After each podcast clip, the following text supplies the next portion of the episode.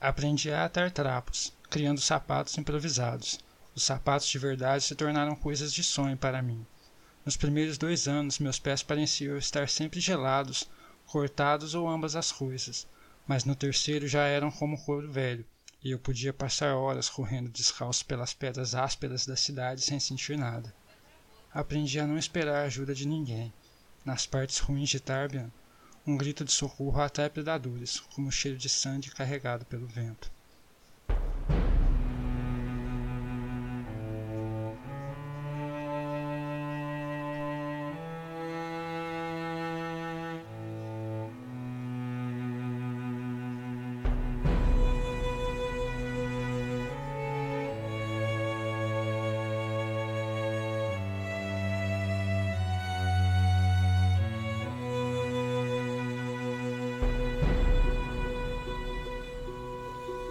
Pessoal, vocês estão ouvindo o nono episódio dos Quatro Cantos, o nosso podcast de releitura da Crônica do Matador do Rei do Patrick Rothfuss. No episódio de hoje, que se chama Telo Misericordioso, a gente vai comentar os capítulos de 23 a 25 do Nome do Vento. Eu sou o Arthur Maia e estão aqui comigo o Bruno Amorim, E aí, pessoal, tranquilo? a Julia Neves, Oi, oi, gente.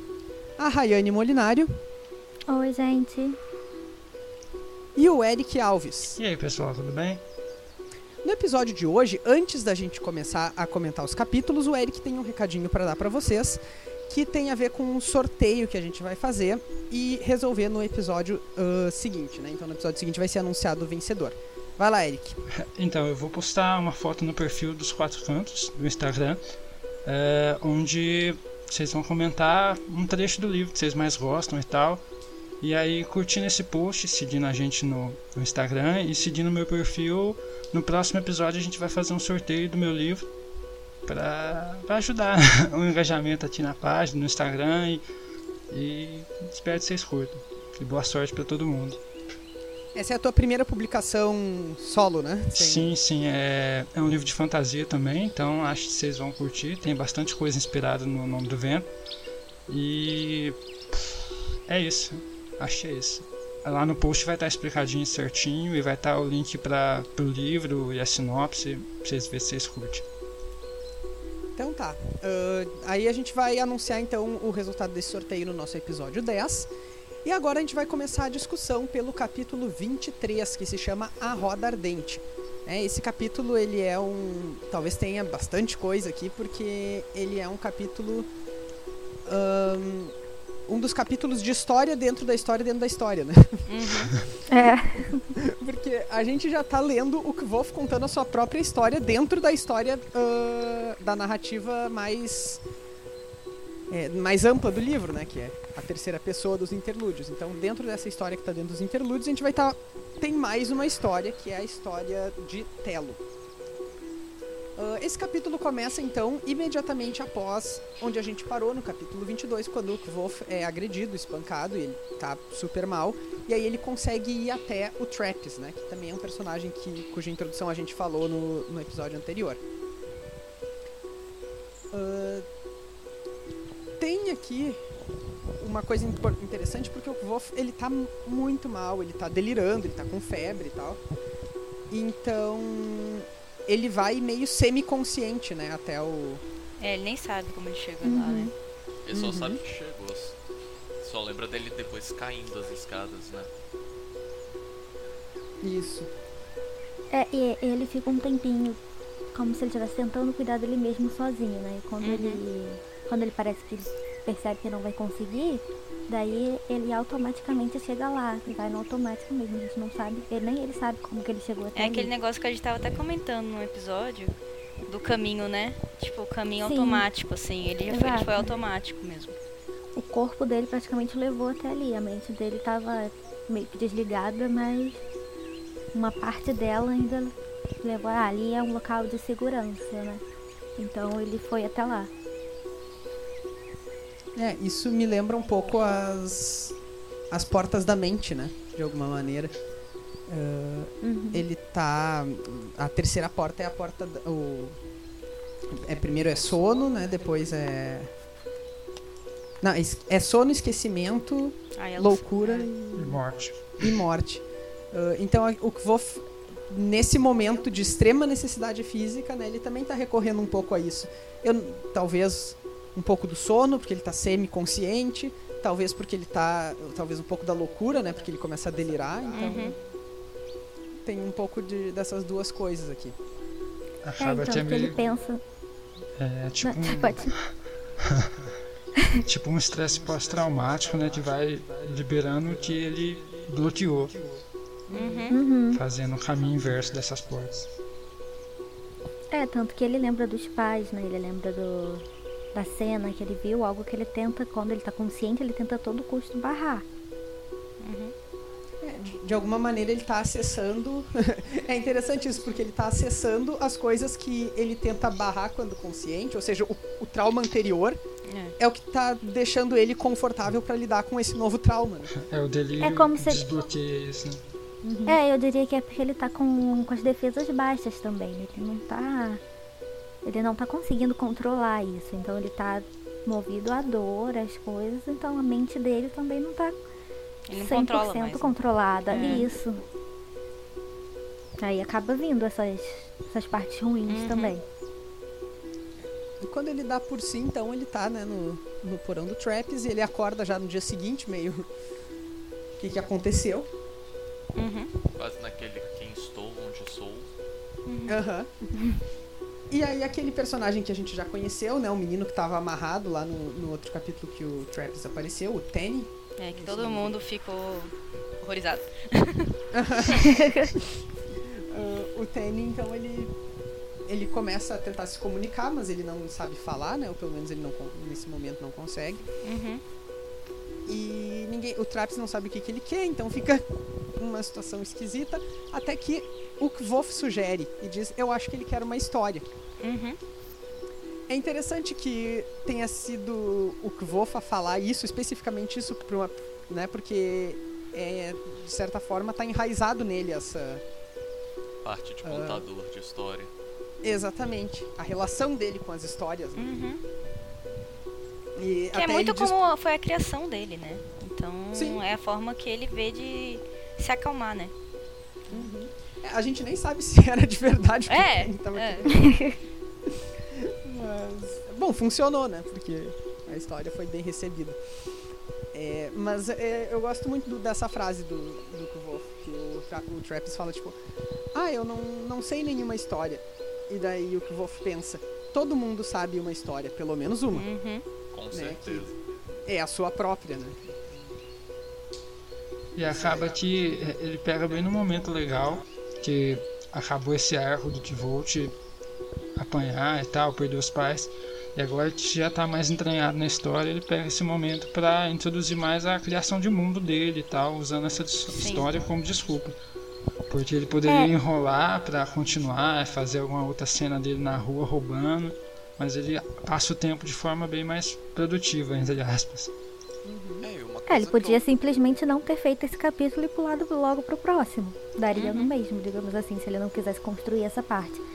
Mas é legal disso também, porque acaba que explica um pouco aquela confusão que a gente estava no episódio anterior, que a gente até discutiu um pouco da, né, da, da festa lá que eles estão e que tinha aquela tradição da perseguição, do negócio dos demônios Sim. e o Telo que tinha que ir, tava caçando canes, e aí a gente acabou ficando naquilo, ah, será que significa alguma coisa isso? E nessa, nesse capítulo ele explica o que é essa história, o que é essa Sim. tradição. Tem, tem uma frase do Patrick que eu gosto muito, ah, que é, na, se eu não me engano, é naquela mesma entrevista que a gente comentou nos spoilers da semana do, do episódio anterior. Mas é alguém que pergunta pra ele coisas muito específicas, assim, de, de world building mesmo. Tipo, ah, ah, você vai falar um pouco mais sobre os rituais das religiões divintas?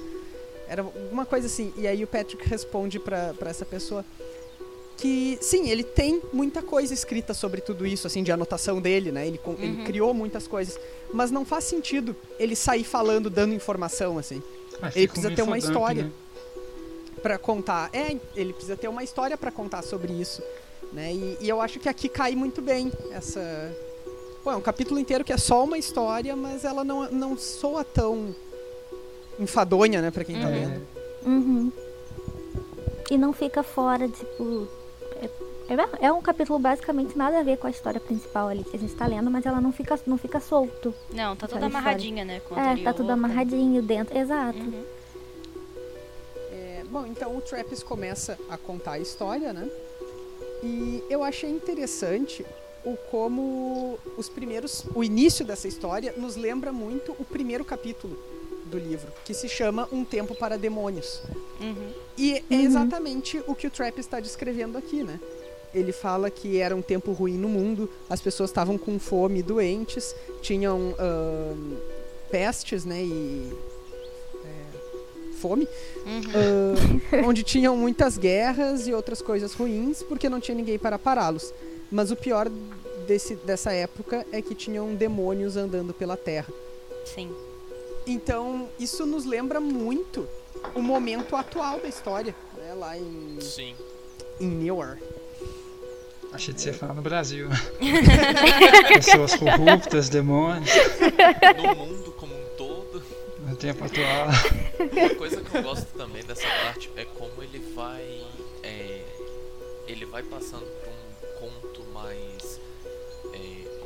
digamos assim, uma pessoa realmente contando a história dela, pra terminar com ele colocando algo mais, digamos assim, mais é, histórico mesmo. Então ele começa com aquela do ah, é, os sacerdotes, a igreja roubava. Aí ele para, não, pera, volta. É, ainda não tinha isso. Ainda Não não, tinha Isso ainda época. É. Ele vai, então ele vai começando com esse lado mais humano e depois ele termina com aquela parada do tipo como se fosse realmente um livro de história que aí ele entra no é, em como a, a história é contada normalmente, assim como é contada em um- uma terceira pessoa, normalmente ele vai embora descarregando. Por isso eu acho muito legal essa leve transição que ele faz e, e é- passa despercebido. Uhum. É como se fosse aquecendo também, né? É, É. como se eu estivesse tentando lembrar, né? Uhum. os motores. Eu achei legal. Como se ele estivesse tirando lá do fundo, né? Que até no É. final ele até comenta, né? Se, o que, que era o Traps, assim. E se vocês lembrarem, o, o Kvolf também faz isso no início do livro. Uhum. Sim. Quando ele vai Uhum. começar. no né? capítulo, É. imediatamente antes dele começar a história dele, no capítulo 7, ele começa tipo, hum, vamos ver por onde é que eu começo. Sim. Aí ele começa uma frase, ele, não, não, não, vamos mais pra trás, vamos mais pra frente. né? Aham. Ele- É. Aqui que começou É se história. Não, não. tivesse- É. É como se ele estivesse organizando mesmo as memórias, tipo, tentando lembrar, Uhum. depois colocar e começar a contar. E isso é um negócio que a gente olha e seria interessante, porque, tipo assim, é, você pensa como seria a gente conhecendo a história do Kvoth com ele é, em Tarbian já. É tipo, que, que ele já começa como sendo um moleque de rua, uma parada assim? Então, eu acho legal essa organização que eles fazem. Uhum. Ele É. cairia naquele clichê de, de fantasia do, Sim. da pessoa que não tinha nada e vira o rei dos, de todos os reinos. É, Simplesmente porque ele é o podia começar, ah, meus pais morreram, então eu estou na rua e tudo mais. Sim. Só que não ia explicar o, o desenvolvimento dele. Porque É, ele já é começa como um órfão, música, é. porque que ele. Isso. Não tem a construção, né? Bem, ah, então a gente é apresentado nesse momento ao Incanis, né? Ele é ass- ele é dito ser o pior dos demônios. O Incanis, claro, a gente já falou um pouquinho dele no, no episódio anterior, especialmente das pessoas que se vestiam de Incanis né? Uhum. durante o- Uhum. os sete dias de luto. E do Telo também, né? Que agora é o primeiro contato que tem, entre aspas, diretamente com ele. Uhum. É, o Telo ele vai aparecer aqui como ah, alguém já comentou aqui, acho que foi o, o Bruno agora há pouco, mas eu posso estar errado porque eu tô idoso já. Mas o Trappist começa dizendo, ah, na igreja e tal, mas não, não tinha igreja. é mas o mesmo. Telo, criador do mundo, já era conhecido. Isso me lembra um pouco a, a divisão entre um é, um deus, o deus cristão mesmo, Uhum. ah, não institucionalizado e pós-instituição da igreja, né? Eu achei muito Sim. engraçado que parece que esse. Todo triste essa história dele parece. Ele começa contando como se fosse o Antigo Testamento, assim e tal. O Deus. É. É, O Deus, o Deus hater lá, bravo pra caramba. Deus. Mas aí. fruto da vida com as pessoas que tá corrupto e tal. Mas eu acho Emo. legal que. É, que quando ele fala. Ele tem as falas da Perial, que seria a mãe desse Telo, ele é como se fosse uma resposta ao Antigo Testamento que a gente não tem na vida real. Que é, por exemplo, ah, você tá puto, mas as pessoas estão assim porque é o meio que elas vivem, entendeu? Não tem como você querer que seja todo mundo tranquilo se o mundo tá uma bosta. Sim. Sim. É, E eu me acho lembra legal também essa a, resposta. a Perial, ela me lembra também um pouco o, a ideia que, pelo menos no catolicismo, tem da Virgem Maria, né? Sim, é essa coisa se de intercessora. É. Ele É. grita É uma isso. Ele grita. Maria. É. Uhum. Sim, não só pela história, mas pela, pela Os posição, posicionamento dela. dela de. Eu não sei muito bem assim, porque assim, eu não sou católica. Mas. É, eu tô me baseando no Alto da Compadecida, tá, gente? Então. Faz todo sentido. É, que eu- então assim, você vê isso, que é aquela coisa de interceder mesmo. Tipo, ah, ela não tá pedindo nada pra ela, nunca ela pede nada pra ela, ela só tá tentando justificar os outros. Ela tá fazendo o papel É. ali de advogada das outras pessoas.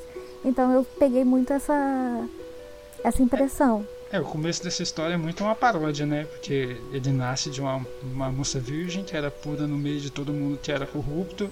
Uhum. E tem umas coisas muito doidas, que ele cresce muito rápido. Ele cresce e muito rápido, milagres. Ah, Ela, ela realmente ela vem trazendo muito disso, uma coisa que eu acho legal, e, e é isso que a Rayane falou, ela vai fazendo muita comparação com o que é ah, da Igreja Católica, que, querendo ou não, é uma das. é a religião mais popular do mundo, se não for, é uma das. E É, eu acho que É não o é, mas eu posso cristianismo estar errado, mas eu acho que não. eu, tô, eu É porque a gente fala assim, católica. por conta da China, né? É, se eu não me engano, a religião. Acho que, é, é, assim, ó, acho que não. eu- é, eu acho que é o Islã. Acho que é o Islã, é, eu ia falar o Islã. É, deve ser. Que, é, que eu- é a, a religião que mais cresce, né? Uhum. Mas assim, a gente tem. é, o Islã ele traz um pouco dessa parte do Sim. catolicismo também, mas enfim, não, não é esse o, o fato que eu quero trazer. mas tipo, uma coisa que eu acho legal é que ela vai trabalhando muito com, com essas características que lembram a, a Virgem Maria, que é tipo, pô, uma pessoa sempre entendi o que o Bruno quis- carinhosa E, e que você vai lendo isso pra quem já leu a Bíblia e quem, e quem tá lendo, você vai, você vai encontrando sim bastante dessas semelhanças. Uhum. É porque não é só não é só questão, não é, não é só, vamos supor, igreja católica, é porque a gente fala assim por mania mesmo, né? Eu acho que É. até Uhum. que é comum.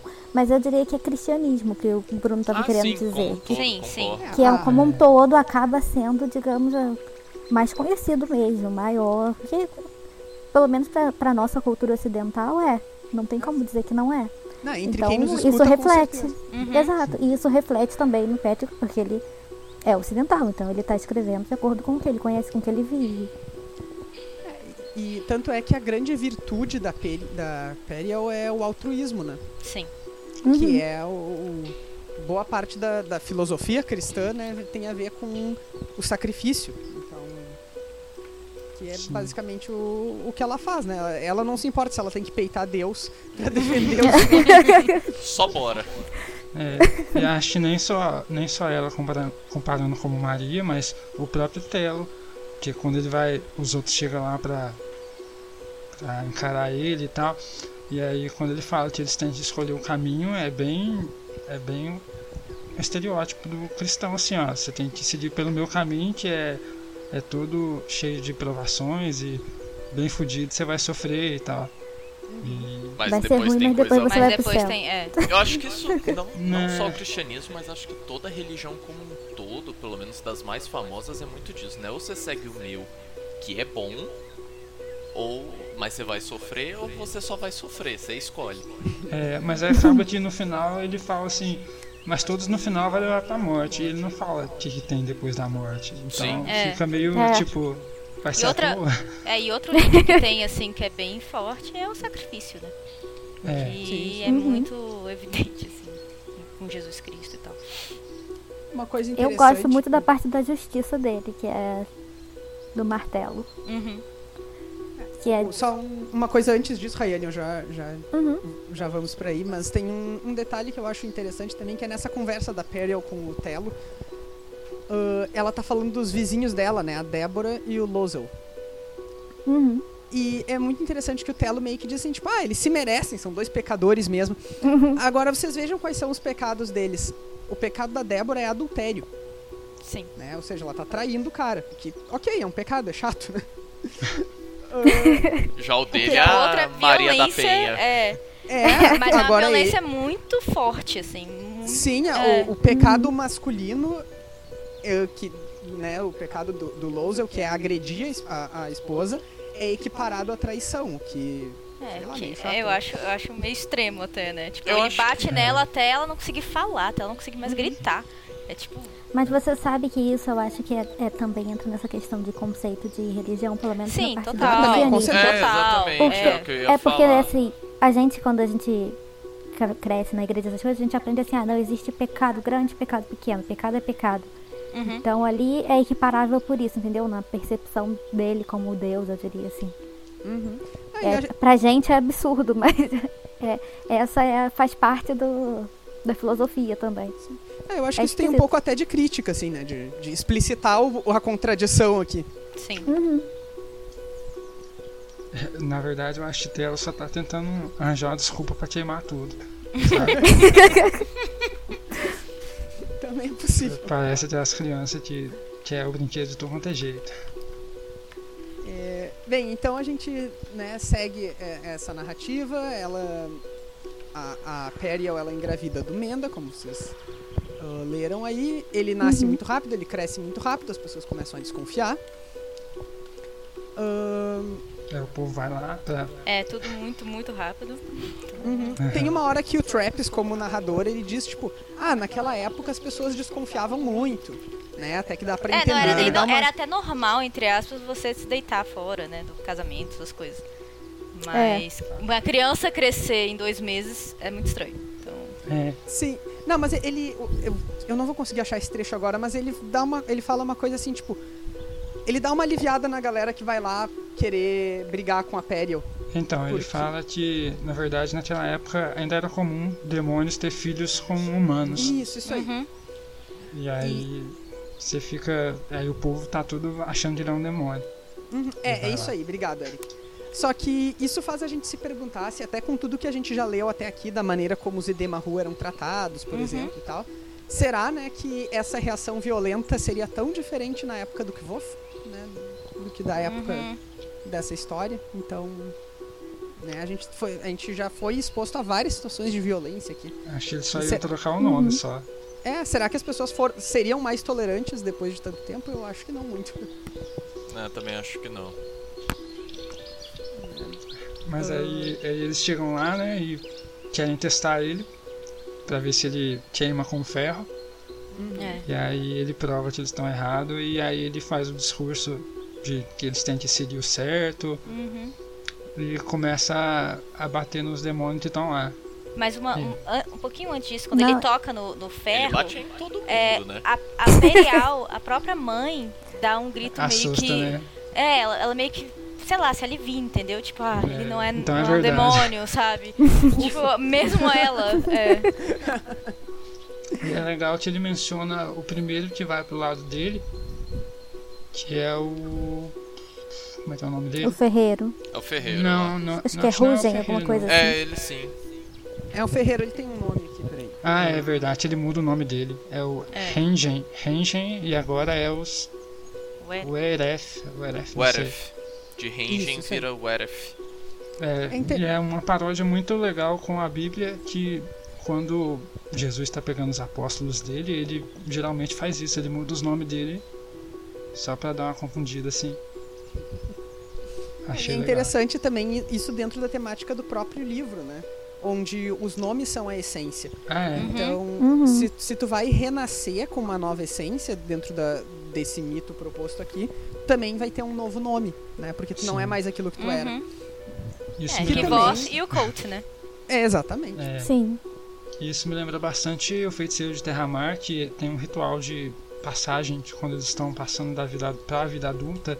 Geralmente eles recebem outro nome também desse jeito. Tipo, uma Uhum. outra pessoa mais velha dá um nome para eles. Acho que ficou bem, bem igual Acho nessa que os celtas faziam isso também. Bem, ah, então a Telo acaba né, se provando como como Deus, o Menda, né? Criança, Uhum. criança que cresceu rápido e tal. E aí depois então ele vai o, o Encanis aparece tem toda aquela perseguição dele na roda. Uh, vocês têm comentários sobre esse pedaço? Acho, sei lá, é uma cena muito cinematográfica legal, É. ele colocando ele É muito debaixo da louco. roda e ele gritando. Acho que seria muito legal ver isso na série. Essa perseguição dura 11 dias, né? Sim. Que é uma onzena. Uhum.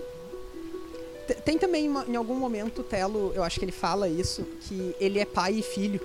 Sim, Uhum. filho de É mim filho mesmo. dele Filho mesmo. de mim filho de mesmo, mim é. mesmo, é. É, É ego o Espírito 100%, Santo. né? Não, mas não, não é nem o ego que eu quis dizer, mas é a referência clara. É, né? claro. Clássico, é. Total. Mas sei também, se- ele não é humilde, não é humildão. Uhum. Eu, eu acho que esse, nesse caso, assim, é um pouquinho diferente, né? Porque não é.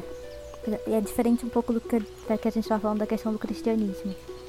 Que não é exatamente filho. né? Quer dizer, nesse caso aqui, na história, ele é ainda o, o Telo. Ele só veio aqui na Terra porque ele queria ver as coisas que a Uhum. Periel fica enchendo É, o saco dele. Mas não é como na, na temática da Bíblia, né? Que é realmente um filho Uhum. É, uma sim. outra pessoa. É, aqui não, é ele ainda. Ele só veio porque ele queria experimentar, já que ela tava falando tanto. Foi só Uhum. uma paródia, né? Isso foi. Uma- ele mudou também essa questão. Bem, quando o Trappist termina, né, de contar a história do, do Telo, o Kvof se pergunta uma coisa, que ele, no final ali, ele diz, tipo... Ah, ahn, cadê? Depois disso eu comecei a suspeitar... Eu, eu tive uma suspeita que nunca me abandonou. O- será que o Trappist era um padre, ah, um sacerdote de Telo? Ah, e ele Uhum. comenta algumas coisas, né? Ele tinha um, O manto. um manto. ah, ele fala sobre várias coisas, várias possíveis evidências. Se vocês querem saber um pouquinho mais sobre isso, vocês escutem o nosso episódio anterior na sessão de spoilers. Mas se vocês optaram por não ter spoilers, a gente não vai falar mais.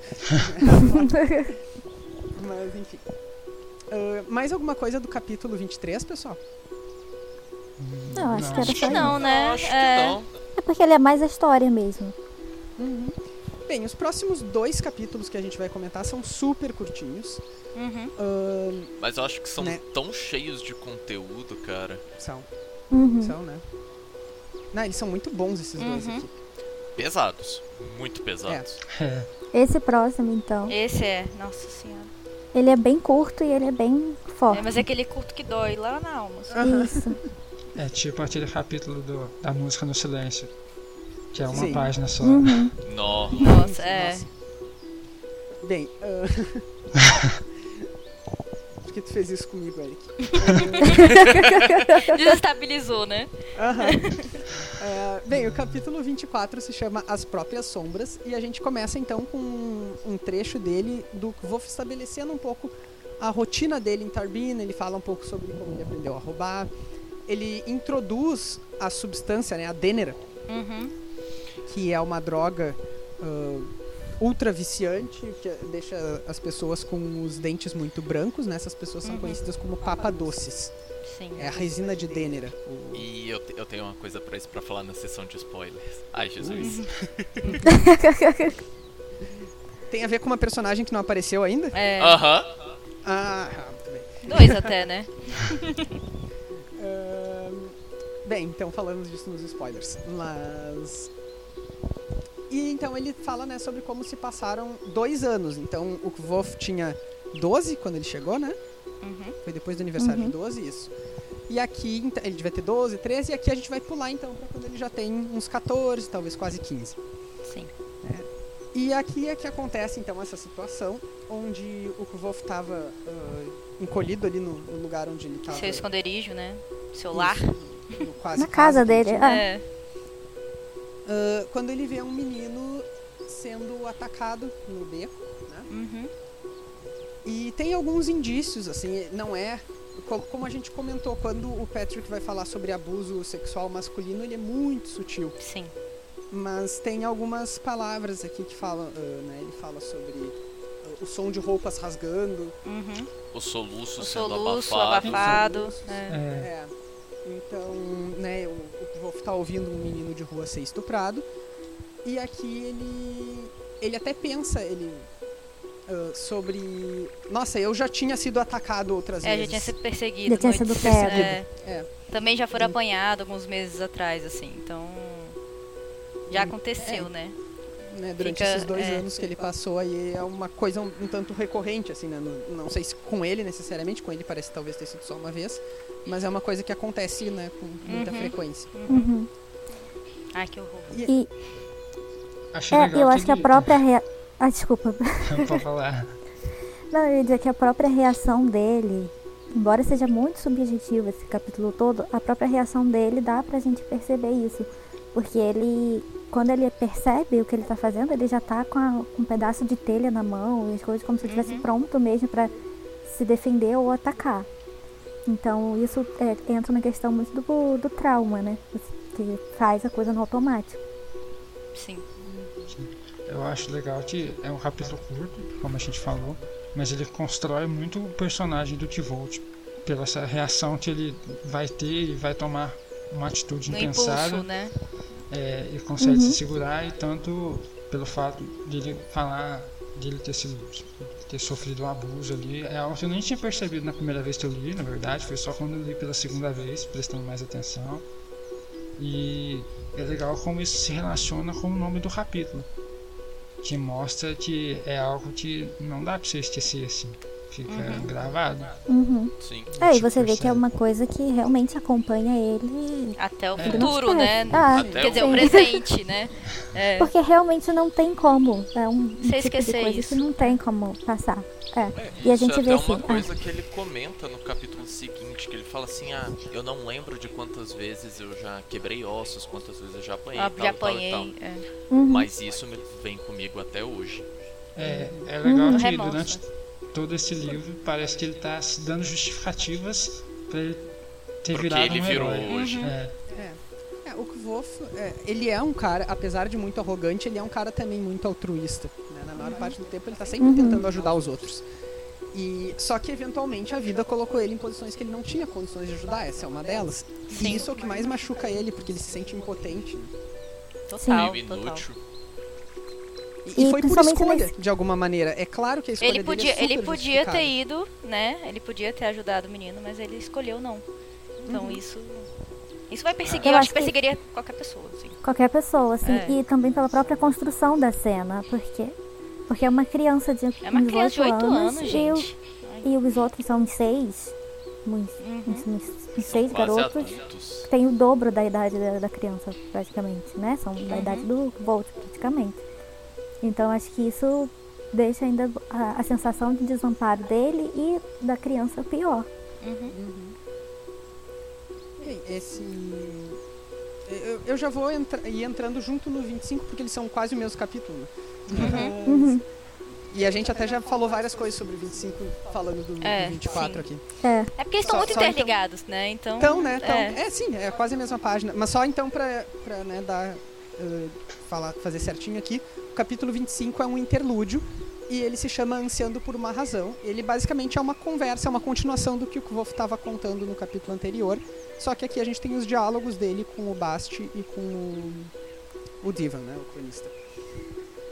Uh, E- é interessante o Kvof falando sobre o impacto dessa escolha para ele. Né? Ou como, como a, a Julia falou antes ali, ele já passou por tanta coisa pior. Necessari assim, coisa mais violenta com ele. Mais física com ele, né? É, mas foi isso aí que, que deixou ele traumatizado pro resto da vida. Que marcou ele. Marcou e vai marcar, não tem como. Ele fala até sobre. O, o Bast até pergunta, tipo, logo depois, ah, por que, que tu ficou então em, em Tarbin por tanto tempo? E ele diz que ele não sabe muito bem, né? Enfim, a- a- o luto né, nos torna pessoas às vezes no automático, ele não sabia muito bem pra onde ir, ele não, não tinha. É, que ele, tal. até o baixo falar, você podia ter ido pro bem, né? Procurar o bem Uhum. e tal. E ele fala alguma coisa sobre. Talvez isso tenha sido até uma espécie de, de punição por não ter morrido quando ele deveria. Uhum. Isso também pode ser uma Uhum. coisa muito da infância, né? Daquela coisa do, da criança pensar, ah, eu devia ter sofrido nisso, sabe? Uma coisa meio até infantil. Não foi culpa dele. Ele não tem que se sofrer, não tem que se culpar nada. É, Mas- mas... eu me pergunto também se ele não faz. Se o Kvof de hoje em dia também não vê essa reclusão atual dele também como uma espécie. Aliás, ele vê, né? Sim, sim. alguma Sim. É. Como uma espécie de punição de novo. né? Uhum. Então, ele- mais uma vez, ele tá se punindo por não. Enfim, a gente não sabe exatamente o que aconteceu. Por alguma tá se- coisa. Tá se punindo por ter falhado, como ele supostamente falhou com os pais dele, por isso, né? Uhum. É, eu acho também que esse capítulo ele, ele é interessante porque assim, só por ele ser um interlúdio, a gente já já é, fica mais tenso ainda com o capítulo anterior, porque já dá aquela sensação de tipo, ai, foi tão pesado pra ele lembrar disso que ele teve que falar, não, vamos parar um Tem que pouquinho dar aqui. A mesma mim, coisa com os isso. pais, né? Quando ele contou a Exato. morte dos pais, teve um interlúdio Ele pra teve ele que chorar, parar. assim. É. Sim. é um negócio tão Pra forte que ele teve deixar- que parar. É. Isso, é como se tivesse deixar mesmo a dor passar um pouco para depois conseguir voltar no fio da meada da história. E essa questão também dele, ah, porque, como o Beth pergunta, ah, por que você não voltou, por que você não fez isso? Por que não fez-" Porque a gente pe- pensa isso lendo o livro, mas Sim, é uma- aquela coisa assim, quando a gente vê em retrospectiva, é muito mais fácil pra gente pensar em outras soluções. Uhum. Pai, eu podia ter feito isso ao invés disso. Podia ter feito tal coisa, podia ter ido por aquele caminho. Mas Uhum. quando. Isso assim, é até a gente vivendo no nosso dia a dia normal, né? Uhum. Não é uma coisa que é de momento que a gente consegue pensar. Então, principalmente uma criança, ela não vai pensar a longo prazo, tipo, ah, eu vou planejar isso, isso, isso, isso, e vai dar tudo certinho. Uhum. Acontecem muitas coisas que atrapalham. É, tanto Sim. que ele até fala um pouco nisso quando ele fala que, ah, que eu consegui sobreviver ao verão, mas e o inverno? Então, tipo, ele Uhum. planejou aquele curto prazo ali pro, pro verão que é, ele conseguiu sobreviver na mata antes de chegar a Tarbian. Depois disso, cara, não tinha nenhum planejamento. É, e a gente sabe que assim, os planos assim que ele fez, que ele recém fez quando chegou, foram coisas que não deram certo. Foi, ele tentou voltar pra. com. Esqueci o nome dos carinhas lá. Mas tudo bem, tentou voltar pra É, pegar pai a carona de da- volta com da eles. abóbora. Eles Isso. era Jake, o filho era Jake. É o. Jake. É. É. Ele tentou voltar pra ir, mas não conseguiu. Então daí já tem uma quebra de plano, ele teve que reformular o, o que ele ia fazer. Aí ficou lá naquela cidade. Aí depois ele planejou, ah, então eu vou mendigar lá na parte rica que eu vou ganhar mais dinheiro. Aí chegou lá, deu errado também, teve que. Apanhou entendeu? E condenado. isso, é uma coisa de, de condicionamento também. As coisas vão acontecendo e ele vai tendo que se adaptar conforme elas vão acontecendo. Não tem como você planejar uma coisa também e esperar que aquilo tudo vai dar certinho, igual você planejou. E é isso que acontece aqui também. Então, quando a gente está lendo, a gente pensa igual Basti. Ah, por que, que não fez isso? Por que, que não fez aquilo? Mas é porque realmente não tinha como saber. São coisas que acontecem. E é coisa que a gente até como espectador fica naquela de caramba, cara, mas você podia ter feito isso.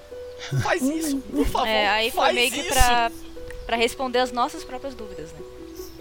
Sim.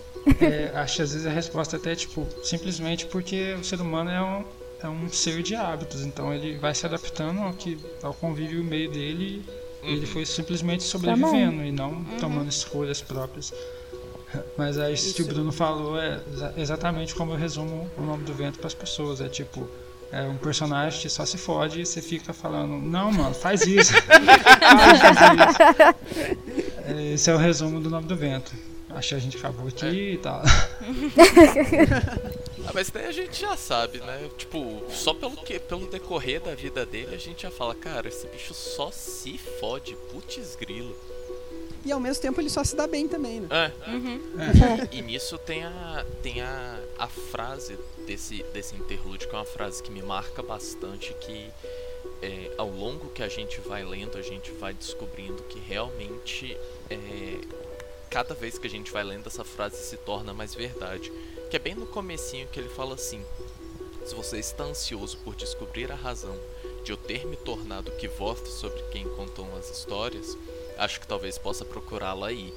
E, e isso ele se referindo exatamente a esse finalzinho, né? E, e é, é a mais pura verdade que você vai vendo ao longo que o livro vai avançando que essa moldar do personagem dele vai sendo tudo desde esse desse acontecimento, né? Sim. Uhum. É, tem, tem muito a ver com uma maneira como ele, rea- ele se torna mais reativo a partir disso. né? Uhum. Ele, não quer ser a pessoa que se omite quando pode salvar alguém. É, e acaba que ele só toma esses atos depois de ele ficar muito, tipo, cheio dessas. De não tomar atitude. Dos acontecimentos. É, e é legal o jeito que ele fecha também o interlúdio, que é basicamente é, o chamado aventura da jornada do herói. Que ele fala que simplesmente precisava de uma motivação e uma razão pra. É, é o terceiro ou quarto chamado dele. É, assim. é assim, são vários. Não, mas é, essas coisas são assim mesmo. É, Third é. time's the charm. E então ele, ele acena, né, pro, pro que vai vir a seguir, que ele diz, eu precisava que me lembrassem de coisas que tinha esquecido. Precisava de uma razão para ir embora. Passaram-se anos até eu conhecer alguém capaz disso. Declarou e sorriu para o cronista. Até conhecer Scarpe. Sim. E aí, uh, é o que a gente vai falar. A gente vai ter historinha também no próximo episódio. no próximo episódio. Uma das mais legais, eu acho. É, eu, eu acho mais interessante do que essa do, do É uma das melhores. É, que tem. também. Ah, não, é melhor do que aquela do segundo livro lá do, É. do parafuso. Nó, justo. Bom, ahn, então. Vamos pros spoilers? Vamos. Bora. Vamos. Então tá, então pessoal, se vocês estão lendo os livros pela primeira vez e não querem saber o que vai acontecer nos próximos capítulos do Nome do Vento, no Temor do Sábio inteiro, no, no Conto do Bast, na novela da Auri e no Old Holly e em eventuais declarações, entrevista do Patrick, o que for. E qualquer coisa que a gente lembrar, talvez. Isso, vocês nos abandonem por aqui, a partir de agora é spoiler free, ou melhor, é ao contrário, né? Agora, spoilers são free. Mas, de qualquer maneira, ahn, a gente vai, vai comentar então tudo que né, a gente não podia comentar antes. É, Vamos começar então pelo capítulo 23, o capítulo do Telo. Uhum. Ah, é interessante que eles falam, uh, né, que tem uma celebração na religião ao Shayan, que é o sétimo dia, que nos lembra Chandriano. Uhum. Sim. E a sétima cidade foi salva do Incanis. Que é a Mir, Tali- Mir Pois então, nos lembra muito, né, do- da historinha que a gente vai falar no próximo episódio. Né, será Sim. que essa sétima cidade, só que Mir, Mirta Tariniel não foi salva, né? Não. Então, tem, essas coisas não batem, mas é, é interessante a recorrência do sétimo, da sétima cidade aqui. Então, a Shell não foi salva, mas o Celitos foi a- depois que o Celitos deu, jogou a maldição no Haliats barra Lane. Uhum. Sim. Então, acho que talvez ela tenha sobrevivido, não sido salva. Ah, sim. É, é possível. Ela sobrevive depois, Telo salvo. É. Eu não sei, a- acho legal também o intervalo de tempo que ele fala que essas coisas aconteceram, o Traps, que é tipo, é pouco tempo, seja Muito mais de pouco. 400 anos e menos de mil anos, Pois é. pra ser uma cidade basicamente esquecida e ser uma história que virou simplesmente lenda. É, no caso das duas ali, as duas são lendas, né? Ah, então elas estão sujeitas à imprecisão, assim, que a gente tem o registro oral mesmo, que É, no caso do, claro. do Traps, né? Ele tá falando o que ele conheceu como doutrina. Sim, E ainda não lembra direito, né? ele começa hesitando, assim, então... Mas, é, é- pois é, é interessante, 400 anos, realmente, assim, é... É, e entra também né, o, o Travis também, ele não parece, não é, né, como a gente já comentou antes, um sacerdote da doutrina de- oficial. Uhum. Ele já faz uma parte de, de uma doutrina extraoficial, então a própria versão dele pode ter algumas diferenças da versão não original, mas assim, a versão mais aceita. é, mas sim, me parece Mais que ele era popular. tipo um sacerdote que largou, ou que estava estudando pra ser um sacerdote e, e largou. É, ele, ele, de alguma maneira, é herético, né? A gente É. comentou isso que o Patrick confirmou num, em Uhum. entrevista. Então Uhum. ele é de alguma, alguma seita minoritária, digamos. mas- É. Sim, é isso que eu tava não- falando.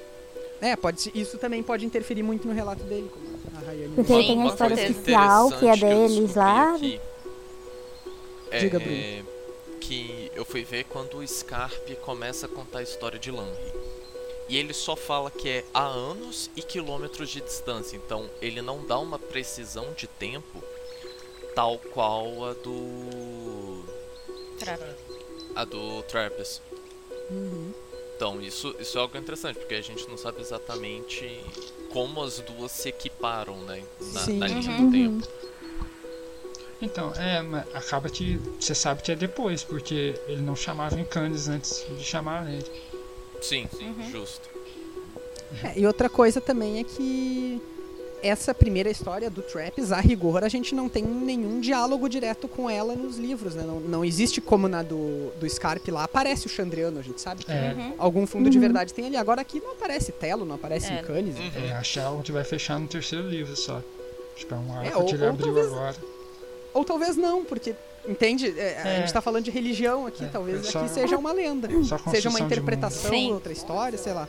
Sim. É, porque aí entra também lá no primeiro capítulo, lá no prólogo, que tem a historinha do, do próprio nome do vento, né? Que é a única referência, assim, de história de Telo que a gente tem antes dessa. Uhum. É a única ligação que tem de história, assim. Ah, esse capítulo também me levantou algumas questões que, tipo, aqui há a confusão de, dos encantados e tal e dos demônios, então a gente não sabe se é coisa diferente Ó, ou são coisas coisa. muito É iguais. verdade. Mas ele fala que aqui é comum os filhos bastardos, é, os mestiços, Sim. entre Uhum. demônios e e tal, e que eles andavam pela terra e tal, talvez seja, se fosse considerar os encantados, algo que quando o mundo ainda estava conectado, os dois mundos. Sim. É, eu, eu acho que isso é uma boa sacada mesmo. Porque, época assim, é, os encantados em si, eles seriam vistos, né, no caso, como demônios. Sim. Até em questão de, de cultural, pela religião oficial, eles seriam o mal. Então, Uhum. pode ser que o mundo, o mundo anterior seria o mundo onde todo mundo vivia junto. Sem ter as- a separação de reino encantado e reino normal dos homens. Mas uma É, coisa que é. me deixou com dúvida é porque ele fala, ele fala que os demônios são são é, eles são feridos com fogo puro e não lembro de ter visto isso com os encantados. É, A, princ- mas, a princípio não. mas Só o ferro ferro, sim, então. Só o ferro. Às vezes seja alguma subdivisão, subraça de encantados. O Bast É. dá uma. Ele não explica exatamente isso, mas ele dá uma, uma aulinha sobre encantados, né? No É. conto dele. Sim. Uhum. É um Seria ponto bom a gente retomar ler. depois. Ah, que crime, hein? Pelo menos eu Mais sou alguma-. Mais alguma coisa do 23, pessoal? Sim, uma coisa que me chamou a atenção é quando ele fala, quando o Telo tá falando com o Ferreiro e tal, que eles têm que escolher o caminho. E aí ele pergunta, ah, mas aonde leva esses caminhos? Ele fala, todos levam à morte, menos um. E que caminho que não leva à morte? Uhum. Se ele virar um Chandriano, talvez, Sim. porque ele fala que os demônios vestiam roupas de humanos. Hum, E talvez os Chandrianos sejam pessoas usando carapaças de humanos. Possível. Olha Pode só, ser, rapaz. olha E só. por isso, por isso é difícil de encontrar eles, que talvez eles troquem essas coisas e até algo que dá uma abertura para aquela, pra aquela teoria de que, na verdade, o, o mecenas da Dena é um Chandriano. Uhum. Uhum. Isso aí é muito viajado esse capítulo. São muitas possibilidades, né? A É. história, ela parece só um, só um incremento, mas ela acaba que abre muitas questões. Sim. É, eu acho que nisso tem também o que o Bruno queria falar, da, da resina.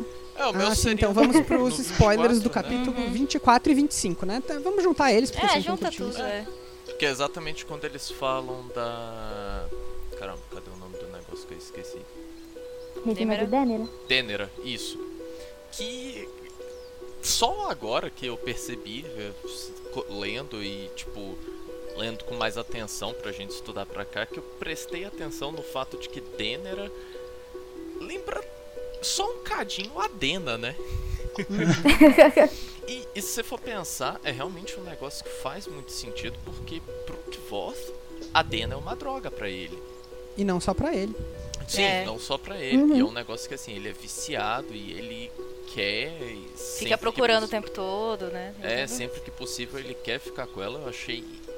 Eu, eu nunca tinha parado pra pensar nisso, mas agora eu vejo e, e eu só penso: caraca, que jogada de Vocês- gênio. Vocês lembram como é que o Sovoi fica depois que ela larga ele? Sim. Uhum. Né? Já Ele fica Fica como... muito mal. Pô, o Devastado. Savoy, ele, ele vende parte da... não, ele, ele tem isso, né? Ele vende algumas das... da- dos anéis dele, um negócio Uhum. assim. E aí ele fica nervoso, então... É, é muito parecido mesmo. E, E, e é eventualmente coisa- a, a Dena e a, e a resina de Dena se, se juntam durante Sim, a história. né? sim, Sim. no final. Quando ele vai pro, pro Draco lá, né? Uhum. E é uma droga atraente, né? Uma coisa é, é doce, não é algo, Sim, é algo doce. visualmente é. ruim. É. Uhum. É como Chama se fosse uma coisa atenção. boa. Isso. E aí com o tempo você vai viciando, viciando, viciando até morrer, sei É. lá. Pra fechar aqui, eu vou, vou ler o, a, a descrição da, da resina, que tá no capítulo 50 do Nome do Vento. Hum. A resina, a resina de Dênera era altamente ilegal, é claro, mas isso não significava muito na maior parte da cidade. A resina era vendida enrolada em um papel como uma bala ou um caramelo. Mascala lhe enche de euforia, encanto, contentamento, mas algumas horas depois você está tremendo, cheio de um apetite desesperado por mais, e essa fome vai crescendo quanto mais você usa. Uma vez em Tarbin, eu vi uma menina de não mais de 16 anos com aqueles olhos vazios e os dentes especialmente brancos de um viciado sem esperanças. Então é bem isso, né? O- Uhum. ah, é o que a Dena acaba causando no Savoy, no Kvo. É quase uma cocaína com efeito colateral de maconha. Eu acho que a Denera tem bastante a ver com ópio, né? É, sim. Uhum. Bolo. É. É, é legal também que no capítulo anterior, quando ele vai lá, ele vai tá quase morrendo, ele chega lá perto da, da taverna, a taverna chama o Homem Risonho. Então você não sabe se é alguém feliz ou alguém drogado. Uhum. Acho que eu já falei aqui. Provavelmente drogado. Considerando aonde de Tarbian Ninguém é tão feliz assim. tá. Não, e considerando também a região de Tarbian que a gente tá, que é Aham. basicamente uma favela. É, o- sempre que ele se refere a, a Denera sendo vendida assim, é nesse, né, nesse contexto, assim. Uhum. Bem, bom pessoal, então ah, a gente fica por aqui, né, com a nossa discussão dos capítulos 23, 24 e 25. Se vocês quiserem falar com a gente, nos dar sugestões, fazer reclamações, elogios, o que vocês quiserem. Uh, Rayane, como é que faz para se comunicar conosco? Então, vocês podem a gen- a encontrar a gente lá no Facebook, na página Os Quatro Cantos, no e-mail, que é podcastosquatrocantos.gmail.com, no Twitter, que é, é Os Quatro, numeral Cantos, e no Instagram também é numeral, é Os Quatro Cantos. E nas plataformas, no SoundCloud, no Spotify, no... eu sempre esqueço o nome dos outros, mas enfim, vai estar tudo descrito. Mas é isso.